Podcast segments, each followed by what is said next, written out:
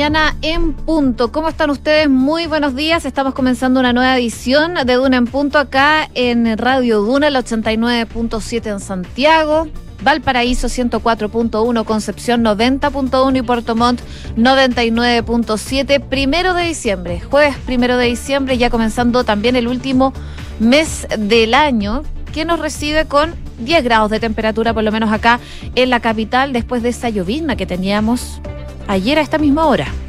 Hoy día, cielos despejados durante todo el día, la máxima va a llegar hasta los 29 grados, por supuesto, ya eh, una condición similar a las que teníamos días previos a estos días de ayer y antes de ayer con temperaturas bastante más bajas que 30 grados. Bueno, ahora vuelve a subir, llega hasta los 29 y podría aumentar hasta los 30 de aquí a mañana y mantenerse durante los próximos días, así que el verano, por lo menos lo que se viene de verano, ya se comienza a sentir por lo menos acá en la capital. Les cuento también en otras zonas donde nos escuchan a través del dial, Viña del Mar y Valparaíso, 13 grados de temperatura, la máxima va a llegar hasta los 21, según lo que nos indica la Dirección Meteorológica de Chile, acompañado de nubosidad parcial y variando despejado para la tarde, acompañado de vientos de entre 25 a 40 kilómetros por hora.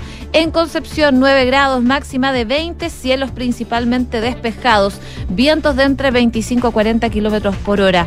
Y por último, también les cuento de Puerto Montt y sus alrededores. A esta hora amanecen con 3 grados de temperatura. Va a estar principalmente nublado, nubosidad parcial durante todo el día. La máxima va a llegar hasta los 17 y se espera que ya desde mañana vuelvan las precipitaciones a esa zona del país como es habitual. Así que parte de lo que nos dice la Dirección Meteorológica de Chile a propósito del pronóstico del tiempo para este jueves primero de diciembre. Vamos a estar revisando varias cosas. Por lo pronto, la baja de las bencinas, porque NAP anunció ayer que bajan todas las bencinas. La 93 baja 10,1 pesos por litro, lo mismo la de 97, así que una buena noticia para el bolsillo de los chilenos, sobre todo para los que se mueven en auto. El diésel también baja eh, menos, de 10,1 pesos por litro, baja 2,1, pero igual algo es algo, y el gas licuado 10,1 pesos por litro.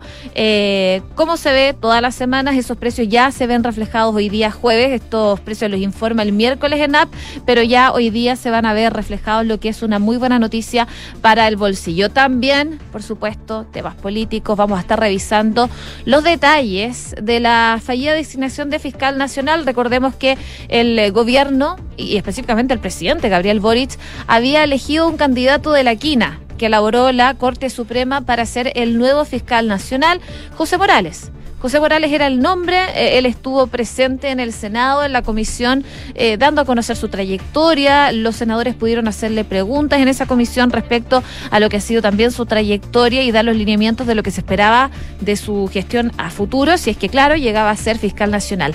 Pero ayer les comentábamos que estaba complicado el panorama ¿ah? para que eh, se ratificara Morales como fiscal nacional en el Senado y ese panorama complicado se vio reflejado el día de ayer cuando finalmente no alcanza los 33 votos que requería para ser eh, nombrado como nuevo fiscal nacional, alcanza los 31, le faltó bien poco para poder llegar al cargo y por supuesto hubo reacciones desde el gobierno. La ministra Carolina Toá eh, hablaba que no hubo un quiebre en el oficialismo a propósito de la caída en la nominación de, de José Morales como fiscal nacional, pero dice que sí existió una campaña sucia de la prensa, al existir medios que se dedicaron a resaltar las cualidades negativas, dijo, de los candidatos y a desinformar. Bueno, lo que se viene ahora, por supuesto, vamos a estar revisándolo en unos minutos más en el detalle. También muy pendientes porque hoy día a las 11 de la mañana finalmente... Eh, la Haya va a fallar por el caso del río Silala.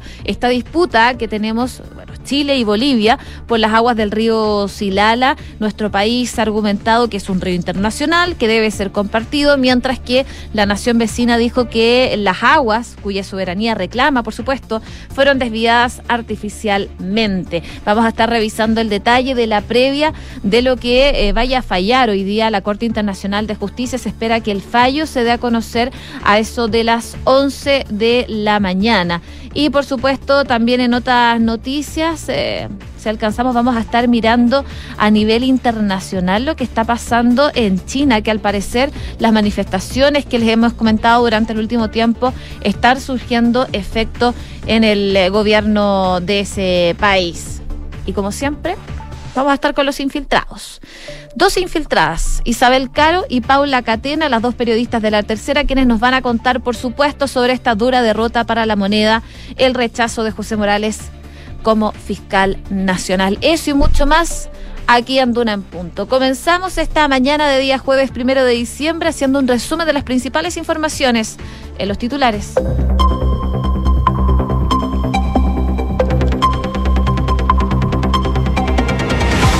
Senado rechazó la propuesta de José Morales para ser el nuevo fiscal nacional, por lo que ahora la Corte Suprema va a tener que eh, sumar un nuevo integrante a la quina. La propuesta del mandatario Gabriel Boric fue rechazada por 31 votos a favor, 6 en contra y 8 abstenciones.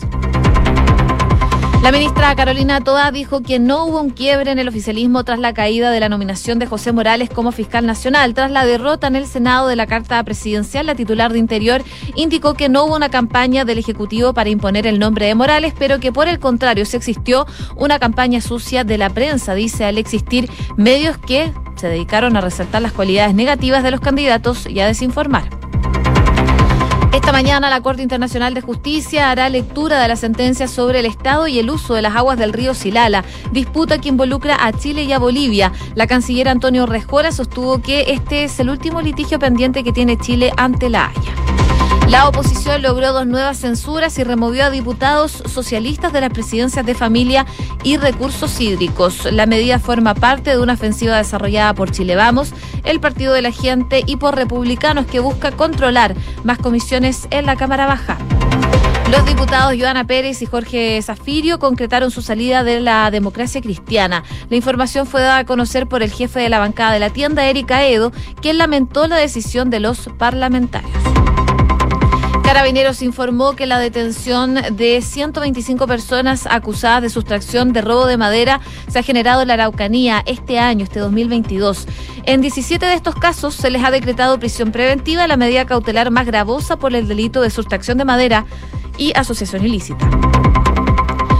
La PDI está investigando el secuestro de un cabo de la Armada en Ecuador, donde los sujetos pidieron casi 90 millones de pesos para poder liberarlo. Luis Toledo desapareció el martes y desde entonces su familia ha recibido diversos mensajes y videos de extorsión exigiendo la recompensa. En noticias internacionales, Estados Unidos anunció un nuevo paquete de sanciones contra Corea del Norte para poder lograr la desnuclearización de la península. El asesor de seguridad nacional estadounidense Jake Sullivan aseguró que su país quiere seguir aumentando el costo de las provocaciones del régimen de Kim Jong-un y que va a trabajar con sus aliados para ejercer presión diplomática entre Pyongyang y el Consejo de Seguridad de la ONU. Fuerzas represoras de Irán habrían asesinado a un joven de 27 años por celebrar la derrota de su selección contra Estados Unidos, esto en Qatar 2022. De acuerdo con la ONG Irán Human Rights, las autoridades forenses han rechazado entregar el cuerpo a la familia. Y a partir de las 12, Croacia y Bélgica se juegan el paso a los octavos de final del Mundial. A la misma hora, Canadá se enfrenta a Marruecos, mientras que a las 16, Japón va por la hazaña ante una España que quiere, por supuesto, sellar el paso a los octavos en Qatar. En paralelo, Costa Rica intentará lo mismo frente a Alemania. 7 con 9.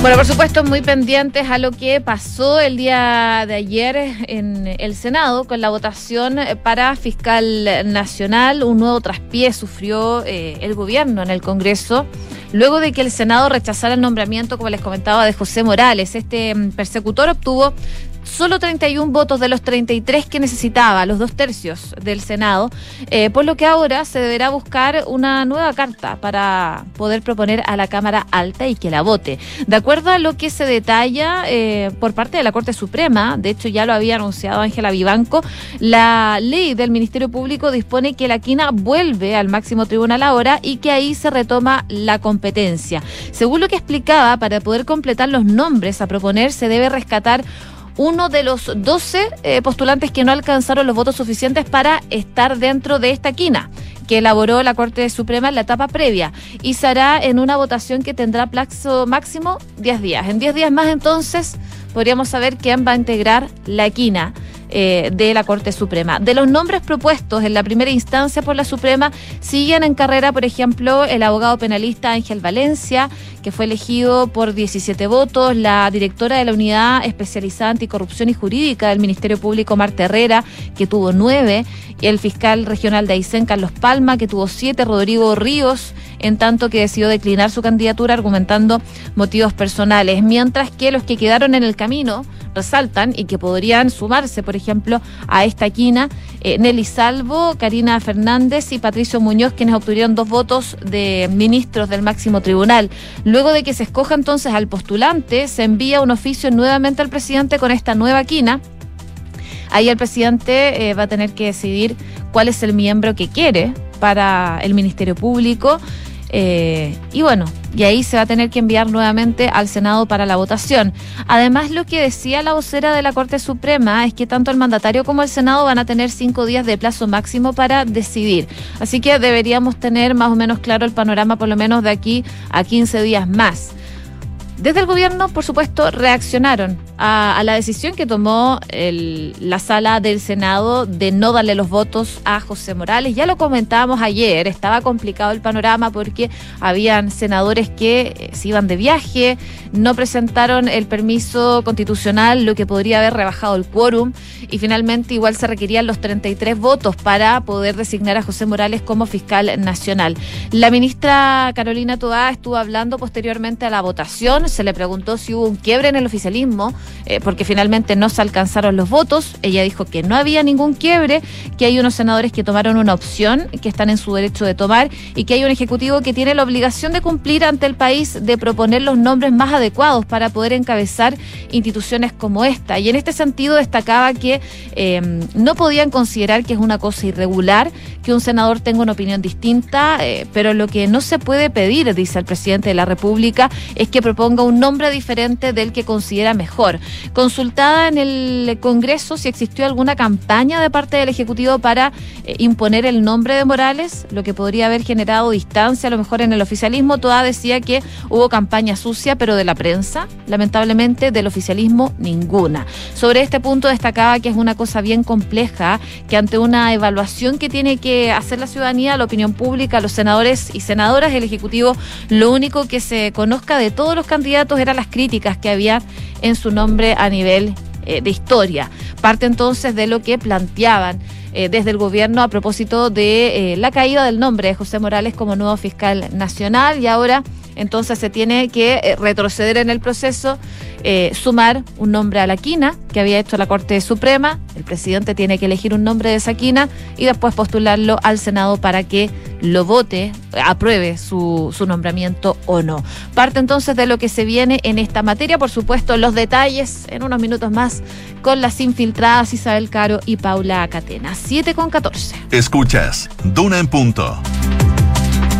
Muy pendientes también de lo que vaya a pasar hoy día en la Corte Internacional de Justicia, porque el máximo órgano judicial de Naciones Unidas se va a pronunciar hoy día en un fallo inapelable sobre esta controversia entre Bolivia y Chile por el estatus de las aguas del río Silala que recordemos La Paz defiende que se origina de uno de los manantiales nacidos en sus territorios y eh, desde Chile consideran que es un río internacional. La Corte Internacional de Justicia se retiró el pasado 14 de abril de deliberar tras escuchar los alegatos orales del caso entre Chile y Bolivia sobre las aguas eh, transfronterizas del Silala y finalmente hoy día va a dar a conocer finalmente su conclusión sobre esta controversia después de mucho tiempo eh, estar este caso en la Corte Internacional de Justicia. El expresidente boliviano Evo Morales acusó a Chile de robar y desviar artificialmente las aguas del Silala hacia su frontera, pero desde Chile contestaron que eh, eso con una demanda. Eh, a Bolivia en el año 2016. Esta demanda data del 2016 en la Corte Internacional de Justicia y principalmente Chile lo hizo para evitar que La Paz impida el flujo hacia su territorio al argumentar que es un río internacional entre ambos países. Bolivia, digo, reconoció en 2018 con tres contrademandas al considerar que las aguas eran originalmente unos manantiales nacidos en su territorio, pero que fueron canalizados artificialmente gracias a unas obras hechas en la década de 1920 por una empresa de ferrocarriles anglo-chilena. Em, y según La Paz, esos trabajos aumentaron el caudal del recurso hídrico hacia la frontera entre un 11% y un 33%, por lo que cree que Chile debería pagarle una compensación por el uso de ese flujo adicional.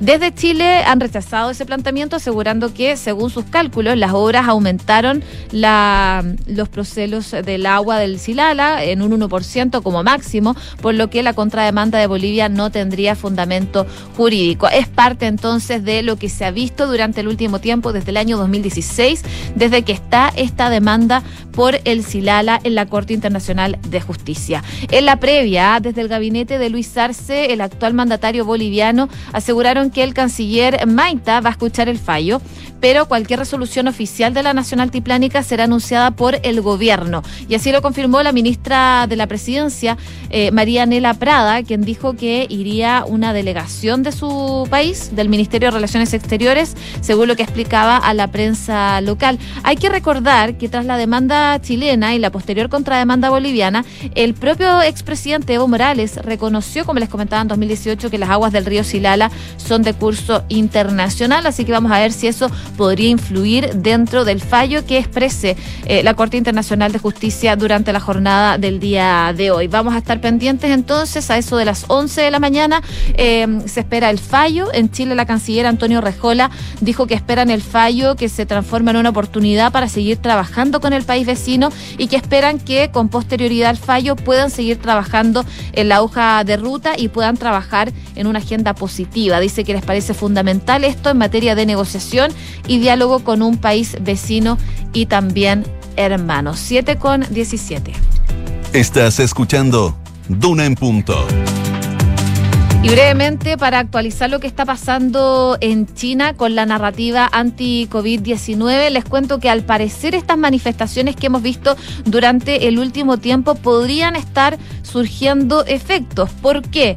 Porque eh, vimos que durante la noche de ayer algunas ciudades al sur y al oeste del país, escenario de las últimas protestas, acabaron eh, con algunos enfrentamientos y las autoridades de esas urbes anunciaron una flexibilización en las restricciones con esta política de COVID-0. En Guangzhou, por ejemplo, se decretó el fin de los bloqueos que habían eh, paralizado la vida de 11 distritos durante las últimas semanas tras el aumento de los casos positivos y los 15 millones de residentes ya no necesitan hacerse una prueba de PCR todos los días.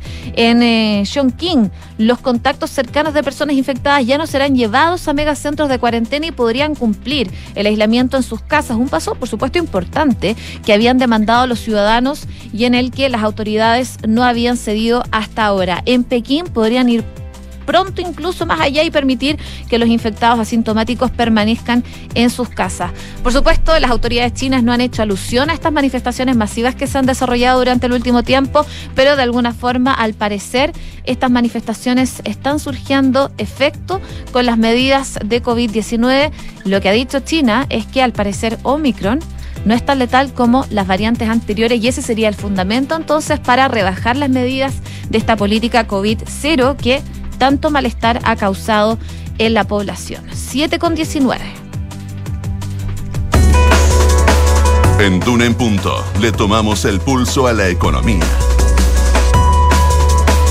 Revisamos indicadores económicos. La UEF el día de hoy 34.817 pesos. El dólar cerró a la baja 890. El euro también cerró en números rojos 924 pesos. El IPSA 5.282 puntos al alza y el cobre 3,75 dólares la libra. Y revisamos eh, datos económicos que trae la prensa. Destaca que la Corte Suprema volvió a poner en jaque a las ISAPRES. Ahora ordenó aplicar una nueva tabla de factores a todos los afiliados y tendrán que restituir cobros en exceso. La tercera sala del máximo tribunal falló que las ISAPRES sí pueden aplicar tabla de factores, parte de lo que se destaca en la prensa económica. Y también destacan que diputados prevén un complejo debate por el proyecto del diésel y plantean medidas a favor de la benzina. 7 con 20.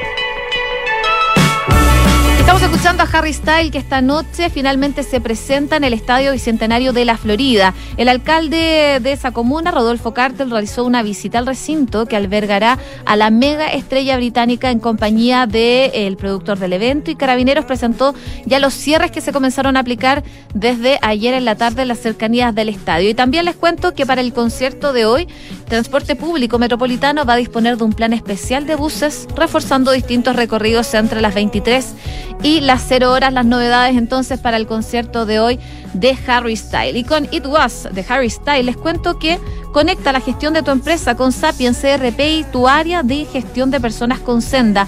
Ambas soluciones de De Fontana y su ecosistema de gestión empresarial. Integra todos los procesos de tu compañía en defontana.com e invierte sin excusas con Ingebec Inmobiliaria. Ahora te ayudan a comprar un departamento en verde o con entrega inmediata, prepagando pagando, digo, el pie hasta 48 cuotas sin interés. Descubre este y más beneficios en ingebecinmobiliaria.cl. Hacemos una breve pausa. Viene Nicolás Vergara, por supuesto, para continuar con esta posta informativa aquí en Duna en Punto.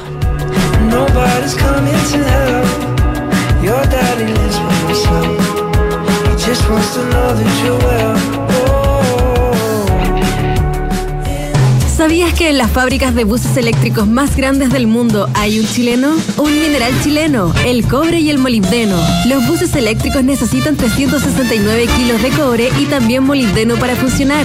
Minerales que produce nuestro país mediante prácticas sustentables y responsables con el medio ambiente. En la lucha contra el cambio climático, ese es nuestro compromiso. Compromiso minero, haciendo en el presente un mejor futuro. Conoce más en www.compromisominero.cl. De Fontana presenta El cambio es hoy.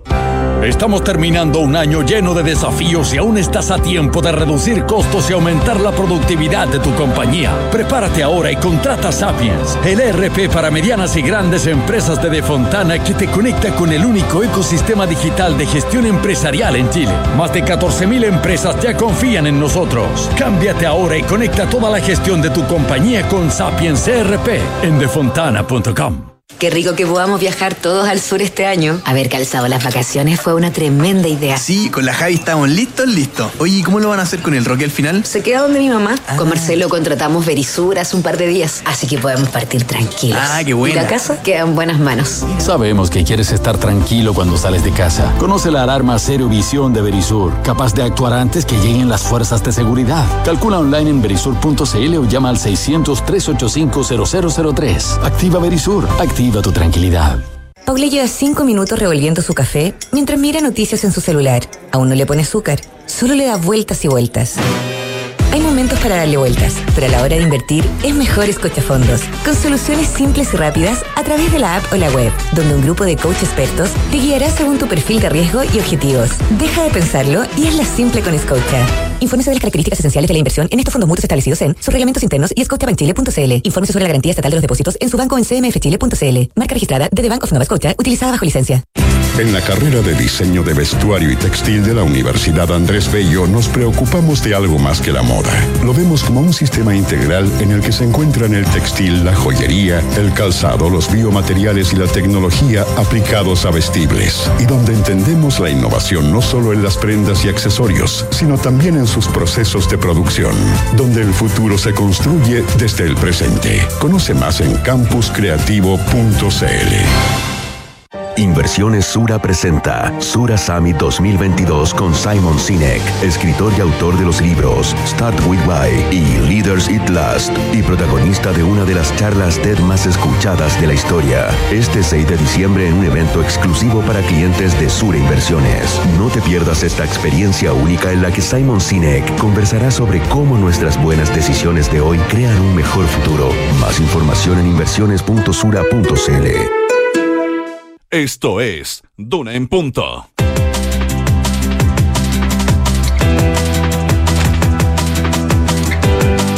¿Qué tal? Son las 8 de la mañana con... las 7 de la mañana, perdón, lo que es la mala costumbre. Las 7 de la mañana con 24 minutos estamos en Duna en punto. Eh, tengo que hacer menciones, ¿no es cierto? ¿No? ¿Ya están hechas? Ah, no, las hago a la vuelta. tomamos contacto con eh, el senador y amigo de esta casa, José Miguel Insulza. Senador Insulza, ¿qué tal? Muy buenos días. ¿Cómo Don Nicolás, muy mucho gusto de saludarte. ¿Cómo estás? ¿Cómo Aquí está la to- cosa? Aquí ¿Bien? estamos, pues, haciendo suplencia.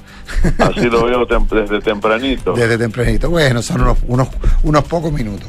Senador, dos temas en, dos temas en agenda. Eh, Mm. fra- fracasada designación del fiscal de José Morales como fiscal, Sí. como fiscal eh, eh, como Nacional, nacional, sí, sí. como fiscal nacional, y Silala, que en el caso suyo, por región y por experticia, es imposible hablar de él. Empecemos por lo, comillas, más complejo, eh, el tema del fiscal nacional. ¿Qué pasó? Mire, la verdad es que simplemente faltaron los votos de, de, los, de los- de los partidos de gobierno, yo lo he dicho ya. Claro, o en sea, realidad, y, y el mío y el mío en concreto. Eh, ahora, yo lo, lo- lo- lamento mucho porque realmente lo de han habido pues, ese tipo de crisis han existido, han existido en esta coalición de gobierno, pero la verdad es que no no no no, no nos había pasado a nosotros, ¿no? Yo lo lamento mucho. Yo dije desde temprano que yo iba a votar por el señor, por el señor Morales, voté por el señor Morales por dos razones principales. Primero, porque tuvo 17 de los, de los 20 de- de supremos que votaron por, por, por la, en la, en la creación de la esquina. De, de, de- de 20, 17 votaron, votaron por él. lo que no es poco en términos de... O sea, hubo una manifestación de voluntad bastante particular fuerte, de la Corte fuerte, por dos de los candidatos, digamos. Exacto, exacto. Y la segunda es que es que eh, el presidente de la República también hizo que sus, eh, sus eh, a su, a su ministra y a su equipo que examinaran bien el caso y finalmente ellos le propusieron a este. Y yo yo sentía que por muchos chismes que hubiera, esas cosas que siempre salen en estas cosas, Sí. esas eran dos pilares muy fuertes de esta nominación. Pero la verdad es que no, no de, de do- dos o tres o más o tres de senadores de mi partido no lo consideraron así. Tampoco algunos otros senadores de apruebo dignidad lo consideraron así. Solamente los senadores del PPD concurrieron todos con su voto en este caso. ¿no? Mm. Eh, pero uno, uno intenta sacar conclusiones políticas en estos casos porque es relevante hacerlo, no, no, no porque eh, eh, no, no porque se esté intentando revolver una herida. Y, y en el fondo uno encuentra, senador, una cierta línea, por ejemplo, el gobierno no consigue todos los votos, ha ido consiguiendo más, pero no todos los votos en las renovaciones periódicas del estado del, del estado de emergencia en la Araucanía, Sí, del estado de sí. excepción constitucional en la Araucanía, eh, Sí, y hay sí. una serie de iniciativas en las cuales ha debido recurrir a votos de la directamente de la oposición o de la democracia cristiana eh, o, o- o de- o- o del PDG cuando hablamos de la Cámara de Diputados lo, lo que ocurrió con el acuerdo para las mesas eh, etcétera etcétera eh, pero en ese caso por lo menos estaba todo el oficialismo ¿por qué el oficialismo no se pone detrás del gobierno? Mire, yo la verdad es que para mí realmente me es difícil decirlo. Yo yo, yo era era el coordinador de la bancada del Partido Socialista hasta, hasta ayer. Entregué, entregué mi renuncia de inmediato, desde luego, porque no... por lo que No, por lo que usted no. interpretó como un fracaso Claro, porque naturalmente, imagínense si cada uno hace... ¿para ¿Qué, va a coordinar usted si cada uno hace lo que le da la gana? claro es, bien, es bien curioso. O sea, y ante un pedido del presidente de la República que es preciso y que viene no solamente su ministra de, de Justicia, sino que su ministra de Interior a hacer esa petición y en que viene el presidente del partido a hacer esa, esa, esa petición y no se cumple, ¿qué, qué se va a hacer? Mm. Eh, no, es, no es mucho más lo que se puede hacer. Yo A mí me cuesta explicarlo realmente porque no creo que hubiera razones tan fundamentales. Para para para para, para rechazar eso. Y como digo, es la primera vez que ocurre con el Partido Socialista. Yo espero que se consiga recomponer algo, pero la verdad es que me parece muy lamentable. Mm. Ahora, esto también eh, probablemente, eh, estos son típicos títulos periodísticos, ¿ah? genera una campanada de alerta respecto a situaciones futuras complejas. Recordemos que estamos, más que probablemente, eh, por anga o por manga, se empieza a discutir un sexto retiro de, de fondos de pensiones. Eh, entonces, no es una buena señal en función de situaciones tan claves como esa o de acuerdos en materia constitucional. Sí, yo, yo estoy de acuerdo con usted, o sea, estoy de acuerdo con usted. En, en esa materia tampoco hemos tenido muchos acuerdos, entre todo el tema constitucional, y eh, eso puede, puede y esto puede repercutir en esto. Mire si cuando el problema el, principal problema que enfrenta, enfrenta una fuerza política a mi juicio y que cuando uno que, cuando cada uno de sus miembros empieza a hacer lo que le dé la gana. Porque realmente claro si, eh, eso yo, yo, creo en la, plena libertad de cada uno para decidir lo que quiere hacer pero la pregunta es para qué se juntan si cada uno va a hacer lo que le da la gana pues claro claro ¿Eh? entonces eso y eso claro pues, es un mal un mal un mal presagio para el futuro la verdad que lo es y a mí, me, me, me, me, me asombró ayer que dos fuerzas políticas que son eh, por ejemplo, la UDI, la UDI votó enteramente en una dirección con un con un solo senador que había anunciado previamente que lo iba a hacer. Que se abstuvo por lo demás, digamos. Ahora, en este caso, abstenerse de estar por la negativa, así que eh, eh, es, casi... Claro, es Se, necesitaban, se necesitaban 33 votos positivos, pues exacto. Claro. Te, estoy diciendo, y fueron 31. El, el PPD también, el PPD votó enteramente en la, en la dirección, y yo sé que lo discutieron, y lo discutieron entre ellos, pero así como tiene que funcionar la política. O sea, yo no entiendo la política, yo no sé, me, me, yo sé que eh, dentro de la sociedad uno, uno todo el mundo, todo ciudadano tiene que hacer exactamente lo que, lo, que le lo que, lo que le parezca razonable sin, sin siempre que no perjudique a los demás, eso estoy claro. Mm. Pero en la fuerza, pero, pero cuando uno crea una organización política para trabajar juntos, no pase cada uno lo que le da la gana, pues. Y, en ese sentido, en la dimensión más práctica de lo que ocurrió ayer, usted, usted representa una región que tiene problemas, que enfrenta situaciones complejas. Eh, ¿Hace una diferencia que haya o no haya fiscal nacional? Es decir, que probablemente si se cumplieran estrictamente todos los plazos, eh, estamos hablando de que no tendríamos fiscal nacional este enero. Bueno, mire, yo creo que no vamos a tener fiscal nacional un poquito más, tal vez, pero... Claro, por eso estoy hablando si, apretamos los plazos, digamos. Exacto, sí, no, no, creo, no creo que vaya a salir antes del 31 de diciembre de ninguna manera. Eh, usted, tiene, usted ha tocado un tema que es importante, porque fíjese usted que eh, hay una hay una cosa que se ha dicho mucho del, del señor Morales, que y es que, que, que, lo, que, bueno, el presidente lo nominó, que, lo, que votaron por él en la Corte Suprema, pero las manifestaciones de los fiscales de, distintas regiones fueron muy, muy claras en favor de él. Mm. O sea, era una persona que contaba, por así decirlo, con el apoyo de gran parte de su de su de su de su, de su, de su eh, grupo natural, que eran los fiscales, ¿no?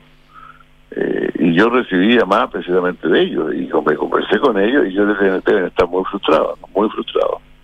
Y, en términos prácticos, eh, se nota, eh, eh, la, gente que tiene contacto con regiones, como es su caso, ¿se nota un cierto compás de espera en el Ministerio Público o no lo nota? No, no, no, no, francamente no. Mire, yo, yo sé que la gente de mi por ejemplo, algunos de los con que yo hablé, por lo menos estaban a favor de él, pero ellos están trabajando con mucha intensidad de todas maneras. No, eso se va a mantener.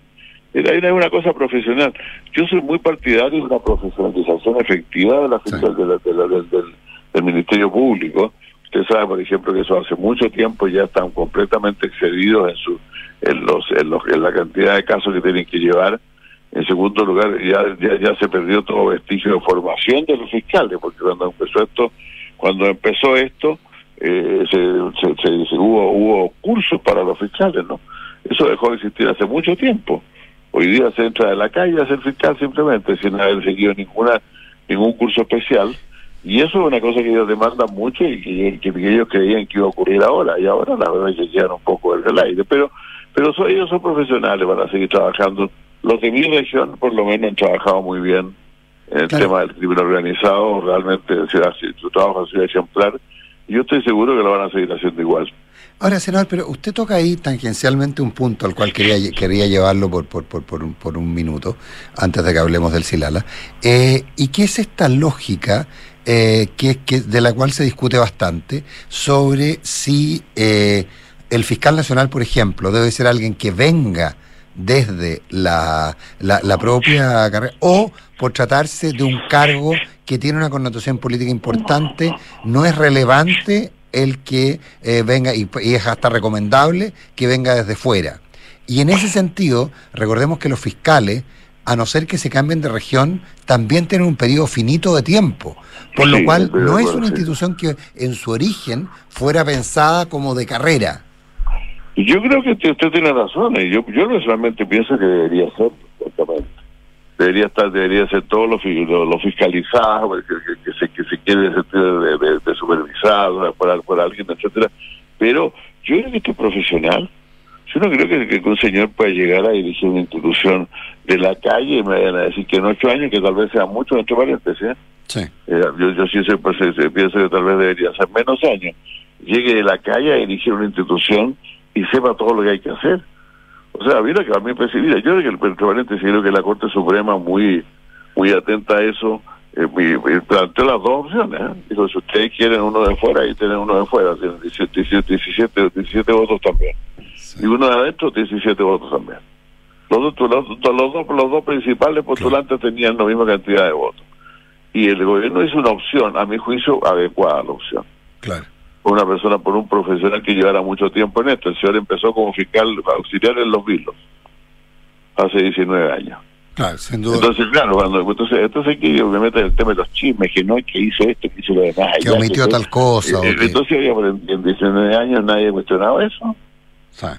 Ahora, en- en- eh, claro, entonces probablemente también ahí hay una discusión que subyace y que sería interesante tener, y que es esta lógica, por ejemplo, que el cargo el cargo de fiscal nacional no tiene por qué ser la culminación de una carrera profesional, o hay quienes sostienen que sí, y que por lo tanto que venga desde adentro, en fin. Senador, Mire, es, es preocupante porque le ponen, yo soy muy partidario, sabe que el Senado eh, elige una cantidad de personas, ¿no? Entonces está bien y tiene que hacerlo, ¿no? Eh, alguien tiene que hacerlo y es bueno que lo haga y lo ha hecho bien en general, pero surge casos de repente que uno lo, lo ponen un poquito preocupado. A mí, yo comparé esto con el caso de la de la, exministra- de la, de la ministra de la Corte de Apelaciones de Santiago, de Adora Luxis, ¿no? Claro. que tenía una brillante carrera y de pronto a, a una persona se le ocurrió que no, y que no, no me votaron en contra de ella. Y después se, después se votó, se, se votó, y no tengo nada contra la persona que se votó después, la primera que llegó porque ya no se podía hacer dos veces, pues. sí. Entonces yo creo que hay que tener Ah, bueno, claro, ahí está, está, riesgo que no exista el second best, sino que el único best, digamos. Exacto, Claro. claro, es, es raro porque, porque cuando ya se perdón, yo a mí no me cabe ninguna duda, ninguna no, no, no, no digo que uno no se puede equivocar de esto, pero naturalmente es bastante difícil que el Senado le rechace dos veces la nominación al presidente de la República, ¿no? Claro. Entonces la segunda es mucho más fácil porque la gente ya quiere quiere sacarse encima a alguien y, y, y- y lo saca y después, después te, te queda con- contenida prácticamente sin haber examinado mucho las cosas a votar por el que sigue. Y son ocho años. Eh, exacto, exacto. Senador, eh, caso Silala. Eh, lo- usted ha sido canciller, eh, ha seguido estos temas desde siempre y además es senador por la región que se alimenta o que parte del agua que recibe proviene del, del Silala. Una demanda... Sí, eso, eso último, eso es más Tarapacá que nosotros. Sí, ¿Ah, sí? pero Ah, yo, yo tenía la impresión que era lo contrario. pero, No, es más Tarapacá que nosotros. nunca se deja de aprender. eh. Nunca se- incluso Antofagasta, se hasta un poquito. Y bueno, Lo que pasa es que, mire, y esto tiene que ver con un tema que se ha hablado mucho ahora último de la Claro. aplicación, ¿eh?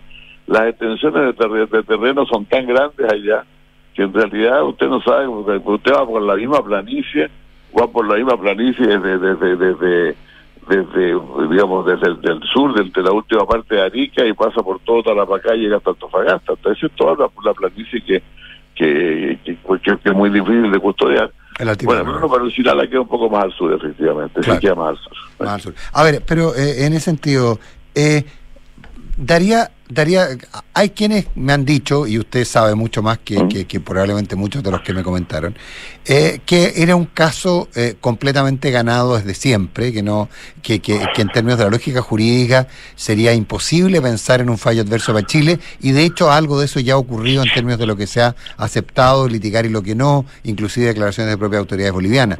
Eh, pero que en vista de lo mismo, existe algún riesgo de que haya alguna, de que la Corte busque alguna suerte de compensación para marcar algún punto sin pronunciar sobre el fondo, pero sí generando un, un mar lateral. Eh, o sea, un- no, no un mar, porque no tiene nada que ver el mar, pero una, una, una área rara en la cual se deje, comillas, más contento a todo el mundo.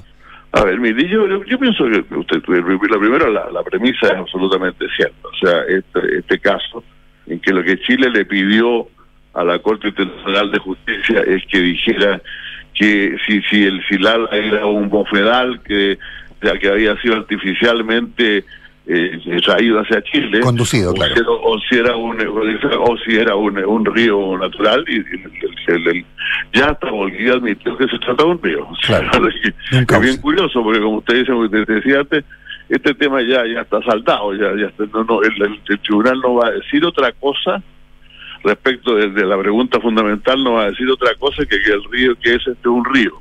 Claro. es un río internacional. Y que y, Bolivia es el país de arriba y Chile el país de abajo y los dos tienen derecho al agua. Eso no lo no lo van a- no lo van en ningún caso. Entonces claro en realidad la, la preocupa la pregunta que surge pero va a un momentito pero este eh, Chile ya ganó un juicio contra Bolivia hace unos pocos años atrás La- y lo ganó por lo ganó de plano sin ninguna ni ninguna restricción eh, ¿será posible que la Corte nuevamente falle en contra de Bolivia una vez sin ninguna una vez más sin ninguna restricción?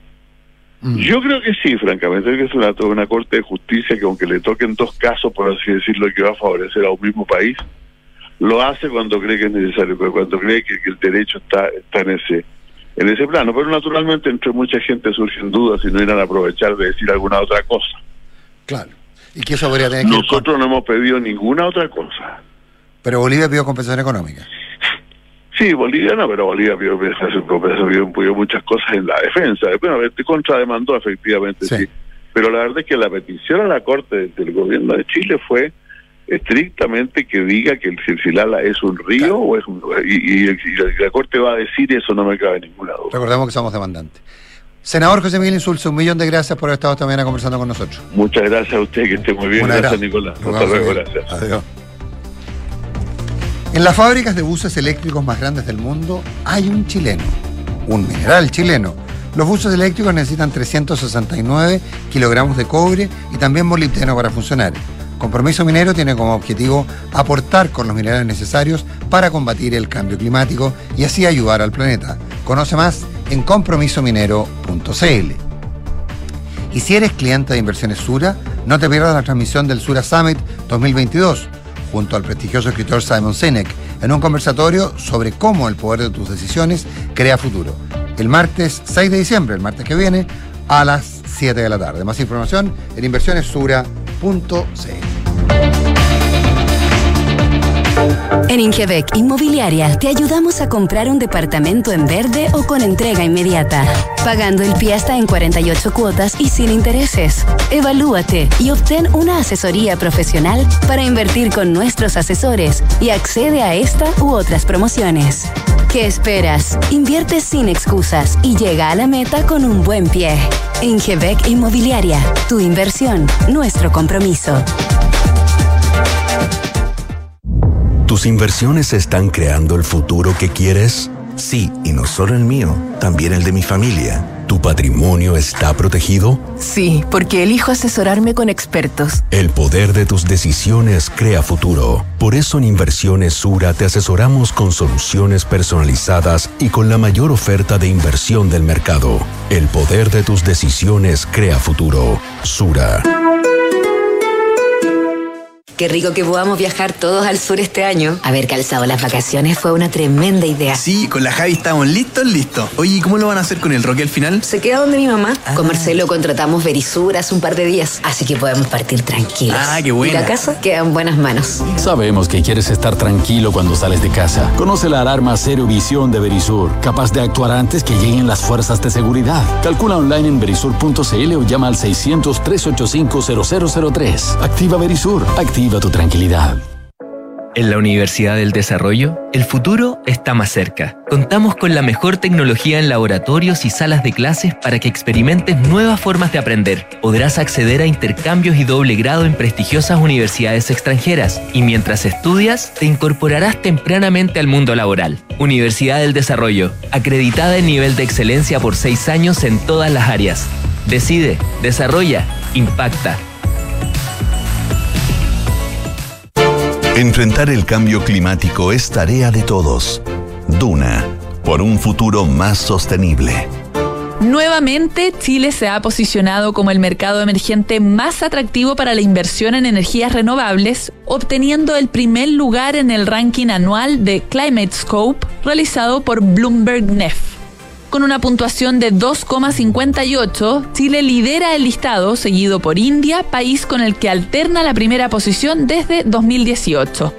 Esta puntuación valora el sistema de subastas que se realiza en nuestro país, los agresivos objetivos en sostenibilidad y el compromiso con la descarbonización energética. Tras lograr con cinco años de antelación la meta de contar con un 20% de generación de energía limpia, el país tiene como nuevo objetivo alcanzar el 40% de la generación de energía limpia al 2030, además de eliminar completamente el carbón para 2040. Acciona, expertos en el desarrollo de infraestructuras sostenibles para recuperar el planeta. Solicitud de digitalización completada. Actualizando en 3, 2, 1. En Scotia Empresas somos el primer banco en digitalizar los contratos de pagos masivos para que puedas vivir una experiencia 100% digital con tu empresa. Descubre todo lo que necesitas en una sola plataforma, que está siempre en constante evolución para brindarte un servicio online, sin trámites, sin papeleo y sin ejecutivos. Scotia, impulsando posibilidades para ti y tu negocio. Infórmese sobre la garantía estatal de los depósitos en su banco o en www.cmfchile.cl. Marca registrada en The Bank of Nova Scotia utilizada bajo licencia. Escuchas Duna en punto. Duna 89.7.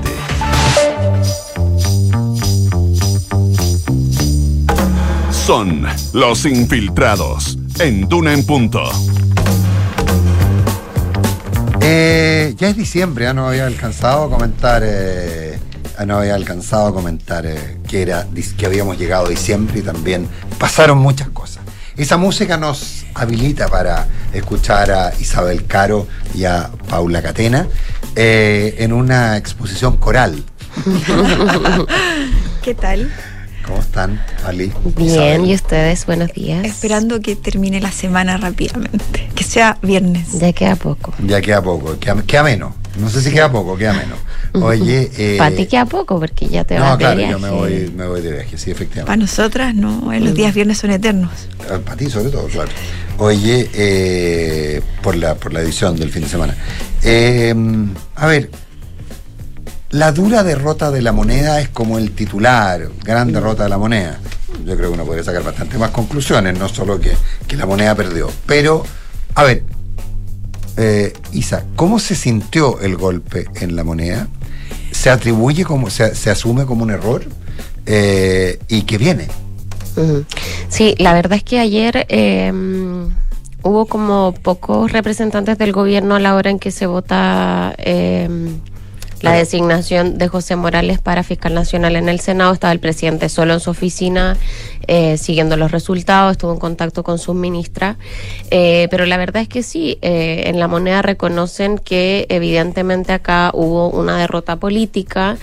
Eh, pero también está la idea de que esto hay que desdramatizarlo rápidamente por una parte eh, y la idea de que este candidato nunca fue un candidato que haya convencido eh, necesariamente ni al presidente ni a su comité político. Eh, hablábamos ayer que la, la quina en general que propuso la Corte Suprema no tenía nombres que eh, de alguna manera fueran afines a la administración del presidente Gabriel Boric, por lo tanto, eh, en el fondo el llamado que, que se hace ayer y quienes pudieron conversar con el presidente de la República es como demos rápidamente eh, vuelta a la página y eh, esperemos eh, de alguna manera la respuesta de la Corte Suprema, que como sabemos tiene que eh, volver a abrir de alguna manera este concurso y rellenar eh, la quina para, para lo que se viene. Eh, pero claro, no hay, no hay ahí una mm, como un desconocimiento de que esto efectivamente implicó eh, errores, sobre todo de eh, el equipo político, en el sentido de que no se involucraron hasta entradas las negociaciones, en donde ya veían una ministra de Justicia debilitada también. Eh, en ese contexto, ¿cierto? Porque no tenía lle- llegada con los senadores, porque no estaba logrando generar consenso en torno a los nombres. eh, y finalmente nunca se entendió bien la estrategia de la moneda respecto del nombre de Morales, porque se aduce que eh, se elige porque era el que tenía más votos por parte de la Corte Suprema, sin embargo teníamos a Valencia con los mismos 17 Empatado, votos. Eh, y claro, eh, ahí en conversaciones con la derecha finalmente se inclinan por este nombre, pero ayer el mismo senador Matías Walker eh, lo decía y era bien revelador eh, el comentario en el sentido de que eh, el gobierno debía aprender que no tiene que generar los acuerdos primero con sus opositores, sino que con su coalición de gobierno, que finalmente fueron los que le terminan propinando la derrota. Vimos cuatro eh, parlamentarios oficialistas que o se abstuvieron o rechazaron y que habrían sido claves para inclinar la balanza en favor de- del gobierno. Además, en, en algo inédito, nunca había ocurrido eh, que se rechazara una propuesta de fiscal nacional. Así que.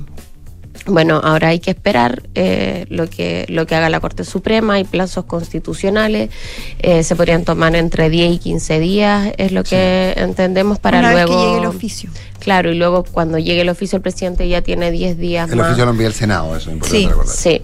Eh, tiene 10 días más para, para poder eh, tomar una decisión.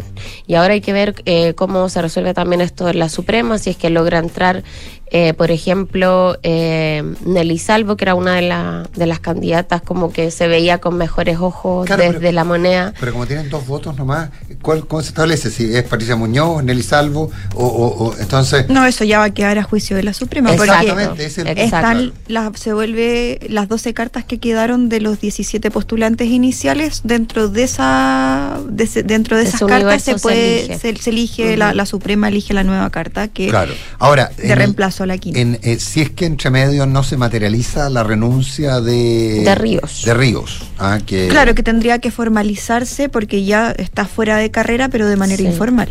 Claro. Entonces, si es que se formaliza, ahí podría entrar dos. Entrar eh, dos nombres, pero ahora lo que falta ver también es el alcance de la derrota también para el gobierno, porque como decía Isabel, o sea, nadie desconoce que esto fue un fracaso en el Congreso y yo creo que los problemas partieron desde mucho antes.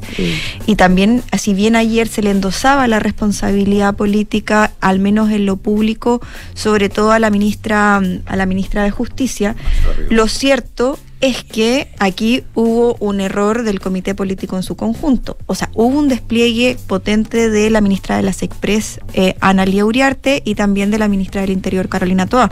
Y de hecho, si uno ve la votación, la que si uno tuviera que endosarle más responsabilidad, en este caso sería a la ministra Uriarte, que es del Partido Socialista, y los que más se desordenaron Claro, porque, porque- son los socialistas. Porque la ministra Uno- Toa consiguió orden total en los... al menos en el PPD. En el caso, bueno, hubo un parlamentario fuera de Chile que no justificó su salida, que no es obligación, porque cuando es más de 30 días, tiene la obligación de justificar o pedir el permiso Claro, ahora era constitucional. voluntario. Y ahora era voluntario, pero lo que se pudo haber hecho, estoy hablando del senador Alfonso Urresti, socialista también, se pudo haber hecho la gestión para que el senador justificara su permiso y eso permitiría también haber bajado el quórum por las ausencias que hubo. Y ahí el gobierno podría haberse anotado un triunfo porque si se hubiese bajado el quórum a 31, que era lo que, si es que se hubiesen justificado Eh, toda la salida, Cuatro, necesitaban justificar cuatro salidas. Claro. Claro, eh, si se hubiesen hecho esas gestiones también podrían haberlo conseguido, ya que fue el 31 votos lo que consiguió la, eh, la votación de ayer. O sea, faltaron solo dos votos para que el gobierno saliera exitosa de esta pasada. Entonces, si uno tuviera que sacar las cuentas, bueno, la ministra Uriarte ahí tiene eh, una responsabilidad importante porque el senador Saavedra y también Fidel Espinosa eh, no, no, no, contaron, no estuvieron los votos de ellos presentes en... Bueno, de hecho, más temprano nos contaba, yo se me, se me había pasado, José Miguel Insulza, que había renunciado a la coordinación de la bancada socialista. Él renunció porque dice, yo, si, si no somos capaces de apoyar a nuestro gobierno, difícilmente puedo coordinar nada, y por lo tanto, esta suerte de jefatura de bancada, el senador Insulza renunció a ella, digamos. Entonces- Ah, porque fue la presidenta del partido a pedirle a los, fue al, fue al Senado Sí. a pedirle a A los tratar de alinear y Ah, no- no, lo O sea, logró. ni la presidenta del partido ni la ministra de las Express lograron al- alinear Mm. y también por eso generó al- en- entre algunos oficialistas malestar las palabras que dijo la ministra eh, de las Express ayer después de la, de la votación, eh, diciendo que faltaron solo dos votos, no es tan terrible, tratando Mm. de, de dramatizar una derrota que es inédita porque no había ocurrido antes que se rechazara la propuesta del presidente para, para fiscal nacional. Y hay que decir que esto partió, toda la negociación partió mal porque en algún momento el oficialismo barajó la alternativa incluso De de llevar a Marta Herrera, pero esto como un diseño, una estrategia justamente para que se rechazara el nombre. O sea, partieron eh, en tratativas que partieron confusas. Y, Claro. y ojo que yo entiendo de quienes propugnaban esa tesis, que te acuerdas, creo que lo conversamos, Isabel, ¿te Sí. acuerdas? Que lo conversamos, que había durado hasta un sábado a mediodía. Mm. ¿ah? Los que propugnaban esa tesis hoy día están diciendo, parece que teníamos razón. Claro. Bueno, Bueno, y al- de también hay alguna que forma mirar- igual consiguieron, o sea, si es que el, el objetivo final era, la estrategia era esa, No, de claro. que rechazara y que se lograra poner un nuevo nombre en la, en la quina, que fuera más afín, porque esto de manera ingenua pensando que la, la Suprema también va a acceder porque ese es el Mm. punto. a, Ese es el punto. a- a- a poner un nombre que a ellos les acomode o les guste más, eso ya es otro asunto, porque la Suprema no necesariamente va a hacer eso. Bueno, y ahí es donde el peso de los ministros de justicia siempre ha tenido gravitación y en este caso, eh, en el caso de la ministra Río, ella queda súper eh, en entredicho. De hecho, ayer varios parlamentarios piden su renuncia.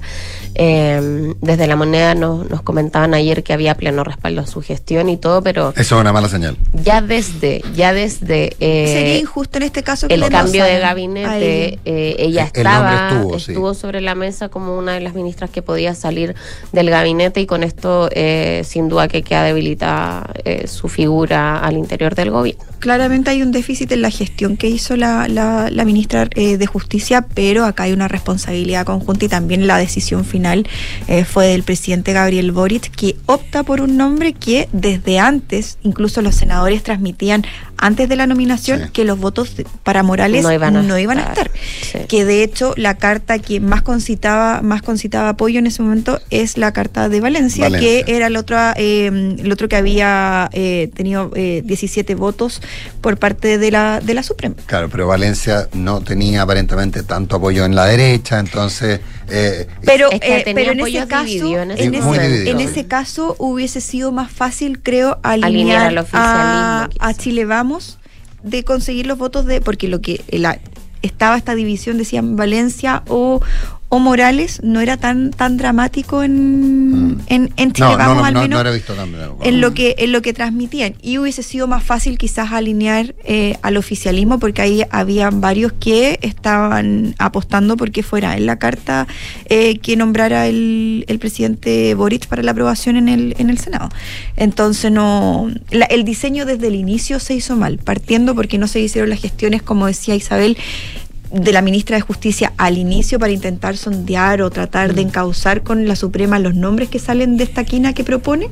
y después el trabajo que se hizo después en el Congreso que ya es tardío y que por lo tanto se tiene que meter el resto del comité político a intentar hacer eh, infructuosas gestiones que terminaron. Ahora, ahora conversando también con José Miguel Insulza, decía algo que me pareció muy interesante, con esto terminamos, y que es eh, la lógica que es muy difícil o es impensado que le vayan a rechazar por segunda vez el nombramiento del presidente de la República.